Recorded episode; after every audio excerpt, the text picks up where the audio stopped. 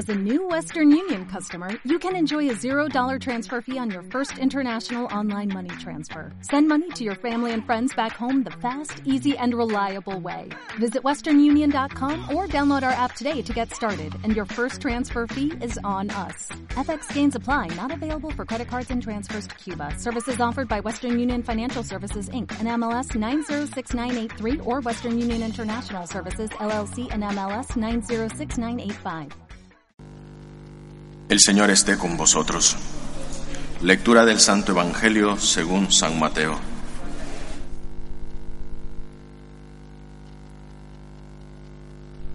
En aquel tiempo se adelantó Pedro y preguntó a Jesús, Señor, si mi hermano me ofende, ¿cuántas veces le tengo que perdonar? ¿Hasta setenta veces siete? Jesús le contesta, no te digo siete veces, sino hasta setenta veces siete. Y a propósito de esto, el reino de los cielos se parece a un rey que quiso ajustar las cuentas con sus empleados. Al empezar a ajustarla, le preguntaron uno que debía diez mil talentos. Como no tenía con qué pagar, el Señor mandó que vendieran a él a su mujer y a sus hijos y todas sus posesiones y que pagara así. El empleado, arrojándose a sus pies, le suplicaba diciendo, Ten paciencia conmigo y te lo pagaré todo. El Señor tuvo lástima de aquel empleado y lo dejó marchar, perdonándole la deuda. Pero al salir el empleado aquel encontró a uno de sus compañeros que le debía cien denarios y agarrándolo lo estrangulaba diciendo, Págame lo que me debes. El compañero arrojándose a sus pies le rogaba diciendo, Ten paciencia conmigo y te lo pagaré. Pero él se negó y se fue y lo metió a la cárcel hasta que pagara lo que debía. Sus compañeros al ver lo ocurrido quedaron consternados y fueron a contarle a su señor todo lo sucedido. Entonces el señor lo llamó y le dijo, Siervo malvado, toda aquella deuda te la perdoné porque me lo pediste. ¿No debías tú también tener compasión de tu compañero como yo tuve compasión de ti? Y el señor indignado lo entregó a los verdugos hasta que pagara toda la deuda. Lo mismo hará con vosotros mi Padre del cielo si cada cual no perdona de corazón a su hermano. Cuando acabó Jesús estas palabras, partió a Galilea, a la región de Judea, al otro lado del Jordán. Palabra del Señor.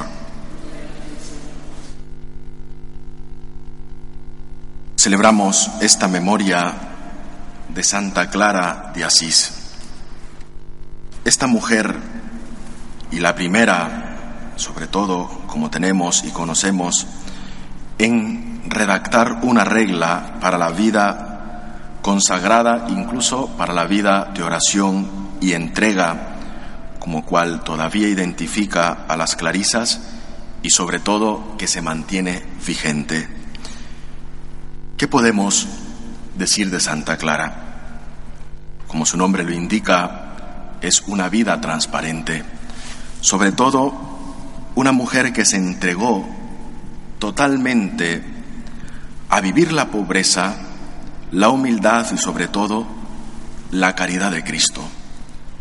En su vida se encarnan estas tres realidades, sabiendo que su entrega era una respuesta fiel al encargo que el mismo Jesús había puesto al escuchar a San Francisco por primera vez.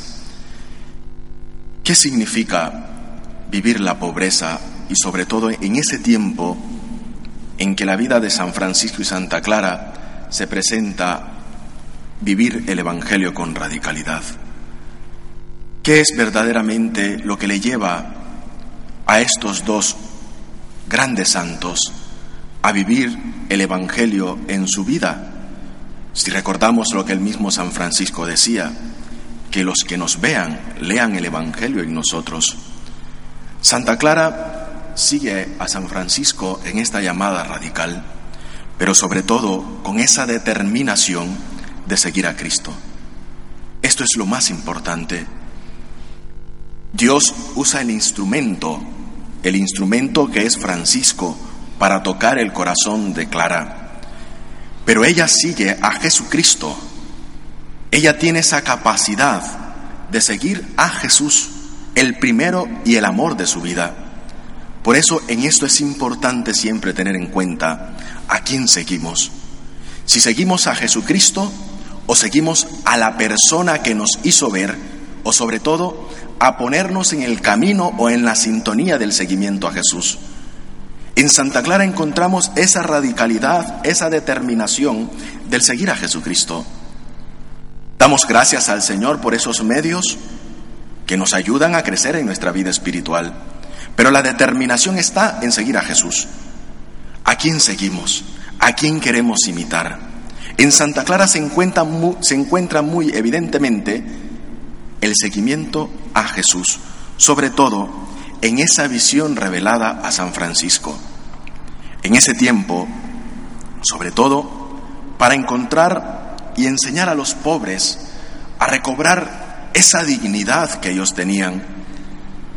Vemos la situación concreta que tiene la fundación tanto de las damas pobres, de las clarisas, dejando un poco al lado de San Francisco a los hermanos menores, y nos centraremos mejor en qué verdaderamente lleva a esta mujer a seguir a Jesús. Tenía miedo, tenía dudas, porque el seguimiento a Jesús no es un seguimiento que nos da certezas, sino más bien nos crea incertidumbre. Pero si le seguimos con radicalidad, tendremos en cuenta que la vida que queremos desgastar, que la vida que queremos entregar, la encontramos nuestras fuerzas para seguir adelante en Jesucristo. Estas dudas que se presentan sobre todo no significa que no encontremos obstáculos, que no tengamos sobre todo temores y miedos a la llamada. Santa Clara lo experimenta.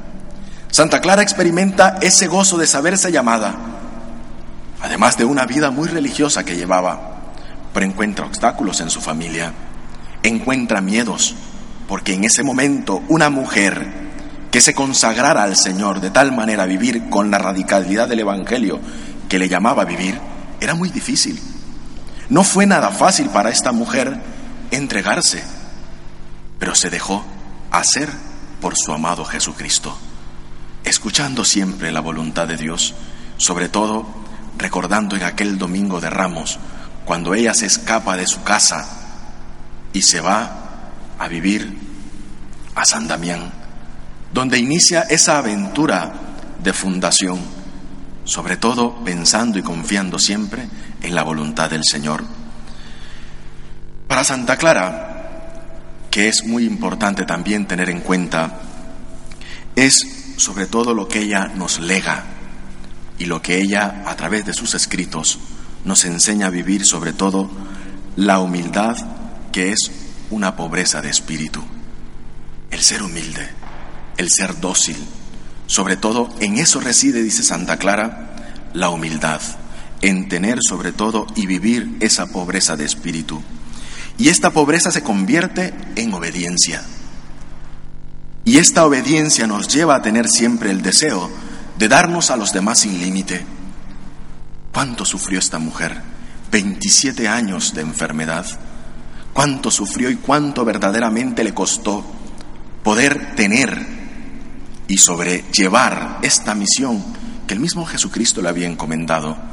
Por eso es necesario tener claro que siempre tenemos y estamos llamados a vivir esa pobreza de espíritu, sobre todo en esa obediencia fiel a Jesucristo y además ese deseo ardiente de servir a los demás sin límite. Es por eso que ella encontraba ese gozo en la oración. Ella se dejaba llevar en la oración. Ella es en esa presencia en la Eucaristía la que nos da la certeza de poder regocijarnos siempre en la oración. ¿Cuánto nos cuesta? Porque sabemos que la vida de los santos es muy difícil, pero no está inalcanzable para nuestra vida. Así con nuestros fracasos, con nuestras debilidades, con nuestras miserias, encontrar regocijo en Cristo, regocijarnos en Él, saber que seguimos a Jesús, saber que los vamos a dar todo por servir bien a nuestros hermanos a través de la presencia de Jesucristo, sobre todo el sufrimiento que en ella llevaba el saber la ingratitud que recibía Jesús y los pecados que sobre todo se vivían en su época. Por eso pidamos a Santa Clara, ella que es, y cuando asumió el ser la madre de la orden, el ejemplo vivo que transmitía en vivir su consagración, consagrada por entero a Dios, consagrada por entero a su Jesús. Por eso, pidamos al Señor siempre que nos dé a nosotros la alegría de saber que nos hemos consagrado al Señor viviendo ese gozo, ese sabernos amados por Cristo y sobre todo respondiendo con generosidad a la entrega y sobre todo dándonos a los demás. No seguimos a un hombre, seguimos a Jesús. Él es el sentido de nuestra existencia. Él es el que nos sostiene en nuestras dudas.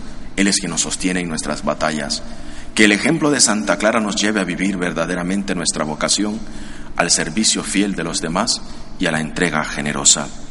Así como Dios suscita grandes hombres y grandes mujeres, grandes santos y grandes santas, para resolver grandes males, así también nos dé a nosotros buscar siempre hacer grandes bienes a los demás a través de nuestra entrega y a través de nuestra generosidad y en el amor a Jesús. Nos ponemos de pie.